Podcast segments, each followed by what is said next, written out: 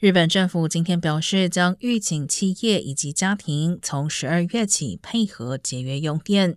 这是日本政府继二零一五年度后，暌违七年再度在冬季预警各界节电。